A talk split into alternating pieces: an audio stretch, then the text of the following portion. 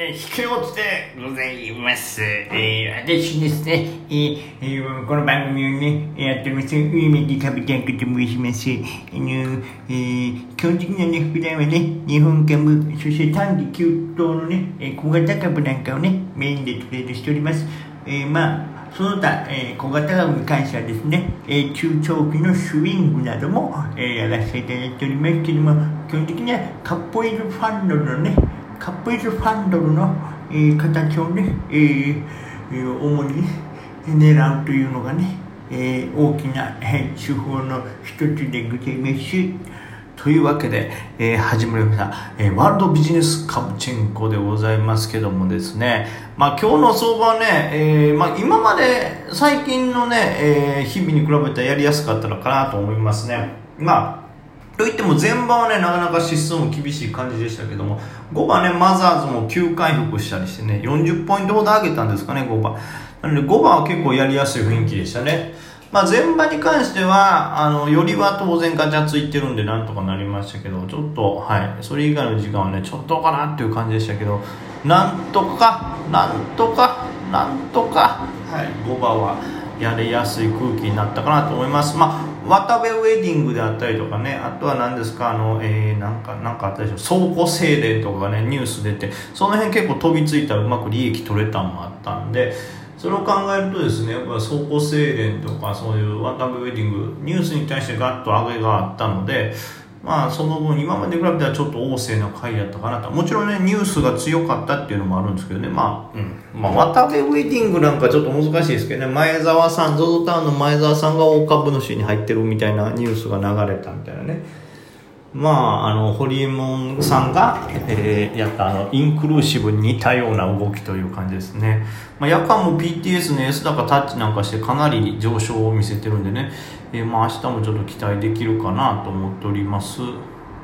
はい。まあ盛り上がるのは盛り上がるでしょうね明日は明日でね。はい。その他ね。どういうとこがね明日盛り上がるのかな。まあとは言ってもですよ。あの大きなこうないわけですよテーマが。はい。えー、まあ渡部、えー、その他 P3 なんかもね明日盛り上がるかもしれないですね。夜間も結構上げてますし。B&P との業務提携なんかが出てたんですかね。今日かな。ちょっと確認できへんな。ははははは。まあ、B&P との業務提携が出たりということでデジタルサイネージか。はい。まああとはサイネージと黒字浮上というのが出たのかな。はい。というわけでまあちょっと注目度は高いので P3 なんかはねちょっと注目かなと思ってますね。あすいません。またもうこのオカリナがオカリナ練習が聞こえてしまった。沸きましたっておかしいもう僕すでに入ってるのに沸きましたとはこれいかにということでもう煮込んで煮込んで煮込み潰す気やろこの風呂ほんまにね、えー続きましてあとはシーズメンなんかもね今日盛り上がりましたし。あの新しく材料出た倉庫精錬渡部なんかはまあ明日もねちょっと期待できるんじゃないかな。動きありそうという注目度高いですし。でまあ非傾後ですかね。決算というかその黒字浮上も出た P3 でその他で本日盛り上がったシーズメンや宮古市あと大黒屋もね売り金が昼出て意外に5番強かった。まあ5番やっぱり空気が良くなったのもあるんでしょうけどね。まあ S メディオなんかもいい動きしたんでここら辺は明日もまたちょっとね、えー動き見られるんじゃないかなと思います。ああそして今ですねナスダックもかなり上げてますね。これだけナスダック元気なら明日ちょっとまたね小型系も持ち直しそうなのでその辺も注目といったところですね。はい、えーその他まあちょっとその他まああんまり大きいテーマはないんでこの辺の小型で注目度高いところでまあ地合いというか小型に資金さえ入る状況ならこの辺もガンガンいけるかなと思っております。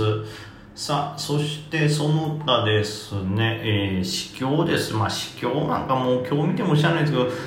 あの売買代金ね東証一部も3兆2000億で昨日も 2, 2兆9000億ということで、まあ、上下が激しいんでねそれだけ出来高できてますけどもね。まあちょっと安定してきたんかな。まあ言ってもね、えー、ザラバ中の乱高下もありますし夜間の乱高下もありましたけど、まあ今日のところ見てるところ2万9500円、600円ぐらいか、500円から600円のこの辺りのちょっとサポートラインも効きつつ、えー、まあ冷やしで言うと中期線あたりで跳ね返ってるということで、まあこの辺でちょっと一旦止まってるかなという状況。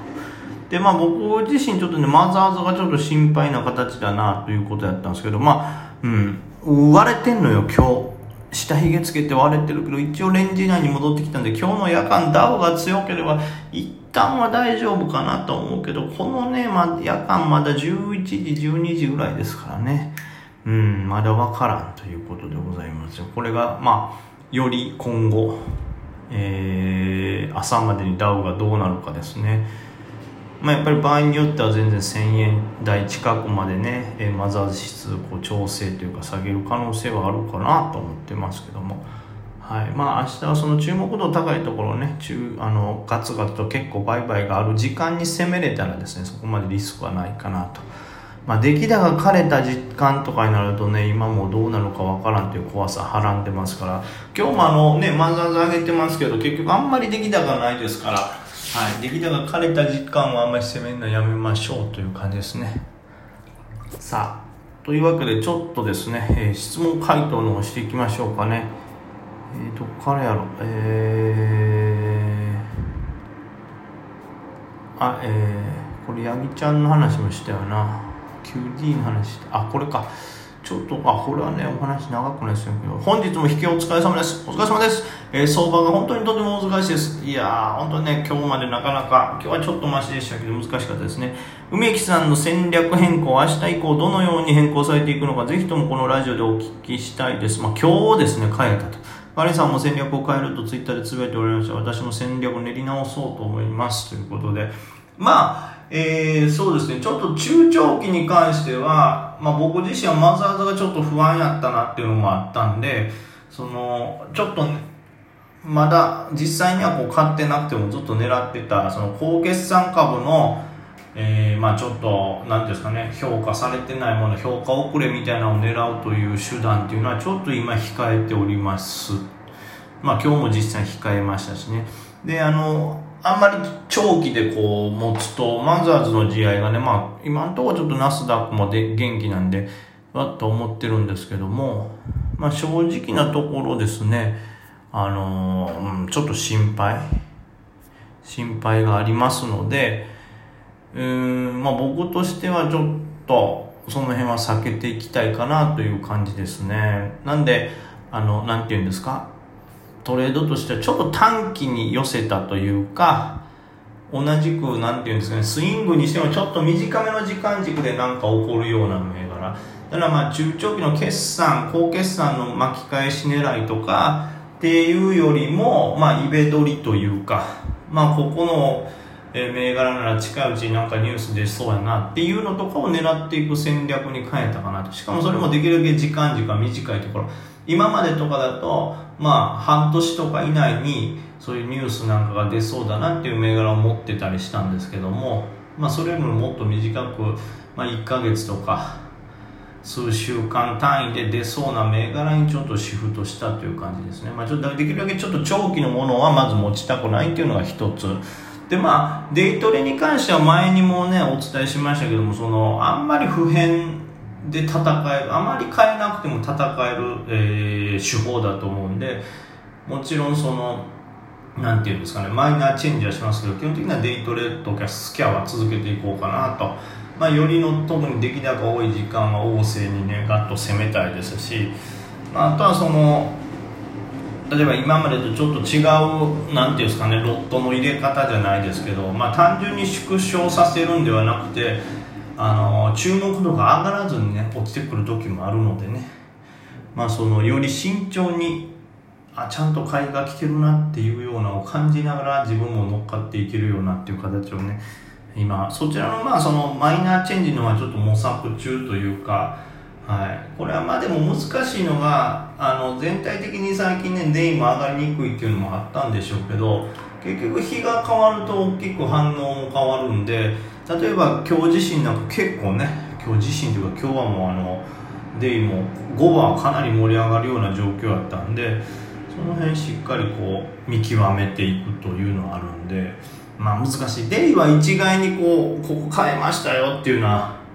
うん、日によってまた戻したりするんでちょっとね分かりにくいところが自分ではまだ定まってないとか、まあ、日によって臨機応変な対応になると思うんでこう明確にここが変わったっていうのはないんですけど、まあ、ちょっとロットの入れ方に関してはその今までなら一撃でバンってここ買ってたみたいなやつをちょっと分けながら買うとか、はい、ある程度予測不能の値動きに対応できるようにしようかなとか。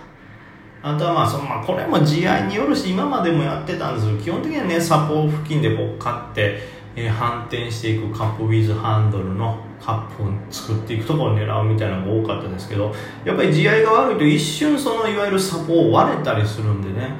はい、その今までもサポ割れることは考慮に入れて戦ってましたけど今日の値動きなんか見てるとサポ割れてからが本気で買いが入ったりするみたいな。だからまあ例えばなんかね大口の人とかをガッと仕掛けようみたいになった時にサポでちょっと玉集めな怖いなと思ってるのかなとか想像しながら。ならサポより低いところでバッと集めたいと。より安全によりこう上の値幅が出なくても勝てるようにみたいなのを考えてる人が多いんじゃないかなということで、まあ、その今までならそれをトレードする時の、まあ、5%とかぐらいしか考えてなかったの。その可能性を15%とか20%とかちょっと、はい、多い比率でそういう動きもするかもなということを想定して戦ってる。形にちょっと変えてますかね。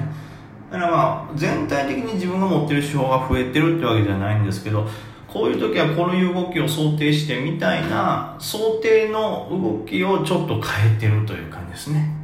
まあデイは。まあスイングはさっき言ったように、まあ、近い時間軸の短いところで戦う。